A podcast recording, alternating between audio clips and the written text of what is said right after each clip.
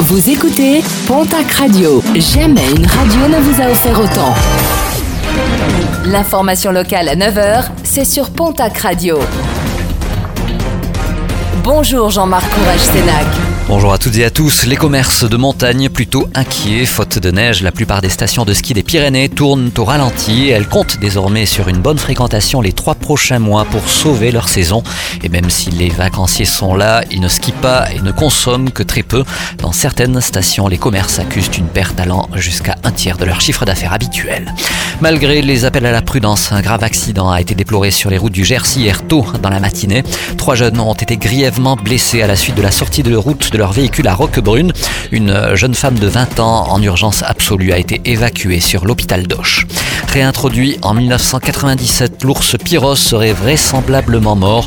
La dernière trace de son activité remonte au mois d'avril 2017. Pyros était devenu le mâle dominant dans le massif, reconnu comme étant le père d'une vingtaine d'oursons au total. Selon la procédure officielle de suivi des ours, le décès de Pyros sera officialisé en avril prochain. Nuit du réveillon plutôt calme dans la région. Aucun incident notable n'a été relevé par les préfectures concernées. Préfets qui ont également assuré la tournée des services et associations mobilisées pour la nuit du réveillon.